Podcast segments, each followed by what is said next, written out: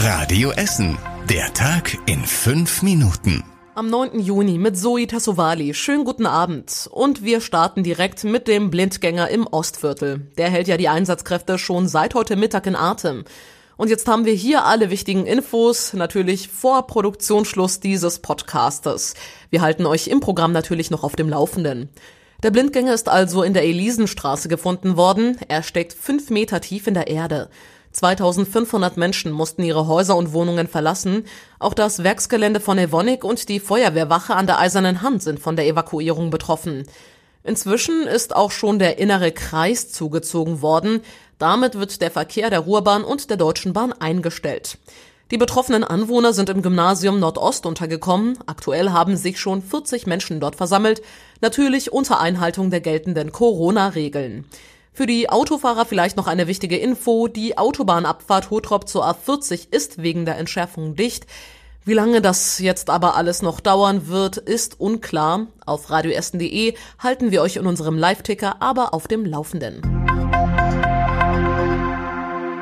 Ein weiteres großes Thema heute bei uns in den Radio Essen Nachrichten und im Programm der tödliche Unfall gestern Abend in Stoppenberg. Ein 64-jähriger Mann, der dort wohnt, ist auf der Twentmannstraße angefahren worden und später an der Unfallstelle gestorben.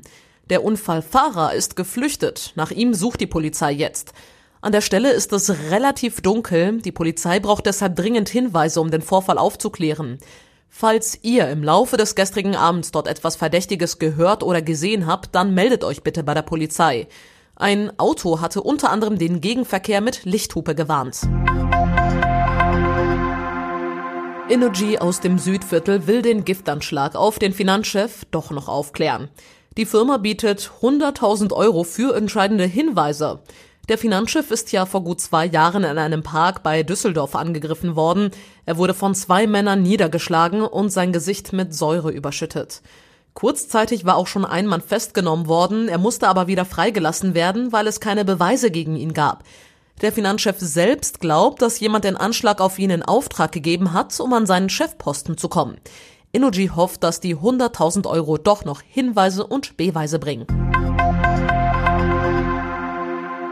Und wir machen mit einem kuriosen Fall weiter. Eine junge Frau und ein junger Mann sind gestern Abend auf der Frillendorfer Straße gestoppt worden.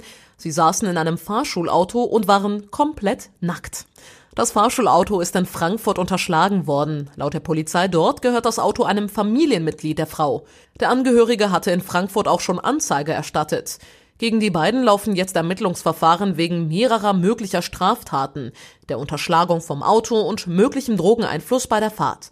Außerdem haben die beiden Nackten bei der Flucht vor der Essener Polizei zwei Streifenwagen beschädigt und sind über Rot gefahren, heißt es. Und weiter mit einem Nicht-Polizeithema. Die Sperrungen rund um den Baldener See werden nach dem langen Wochenende aufgehoben.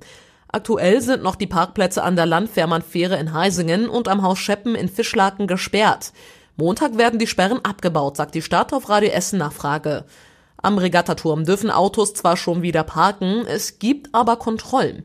Die Sperrungen sollen dafür sorgen, dass nicht zu viele Menschen gleichzeitig am Baldener See unterwegs sind. Am Pfingstwochenende haben Hunderte deshalb woanders geparkt und Knöllchen bekommen. Das kleine Theater in der Innenstadt muss seine Spielzeit wegen Corona vorzeitig beenden. Es könnten maximal zehn Zuschauer kommen. Auf der Bühne wäre Platz für zwei bis drei Schauspieler. Sonst ist die Nähe zwischen Bühne und Zuschauern etwas Besonderes. Jetzt ist es unser größtes Problem, sagt das Theater am Gänsemarkt. Es arbeitet gerade an Hygienelösungen. Im Oktober soll es wieder Vorführungen geben, allerdings wird sich das vom Geld her wohl kaum lohnen, heißt es.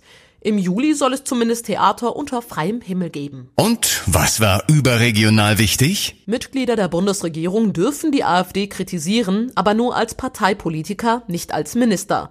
Das hat das Bundesverfassungsgericht nach einer Klage der Partei gegen Innenminister Seehofer klargestellt. Der damalige CSU-Chef hätte ein Interview, in dem er das Verhalten der AfD-Bundestagsfraktion als staatszersetzend und schäbig bezeichnet, nicht auf der Internetseite seines Ministeriums veröffentlichen dürfen. Sich mit dieser Wortwahl äußern durfte er aber. In Thüringen werden die wegen der Corona-Pandemie erlassenen Kontaktbeschränkungen am Samstag aufgehoben. In einer neuen Grundverordnung wird lediglich empfohlen, sich nur mit einem weiteren Haushalt oder maximal zehn Menschen zu treffen. Das hat das Kabinett dort heute beschlossen. Und zum Schluss der Blick aufs Wetter. In der Nacht geht es mit vielen Wolken weiter und es regnet vereinzelt etwas. Es kühlt sich ab auf rund 11 Grad.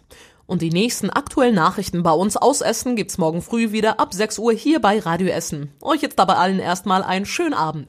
Das war der Tag in fünf Minuten. Diesen und alle weiteren Radio Essen Podcasts findet ihr auf radioessen.de und überall da, wo es Podcasts gibt.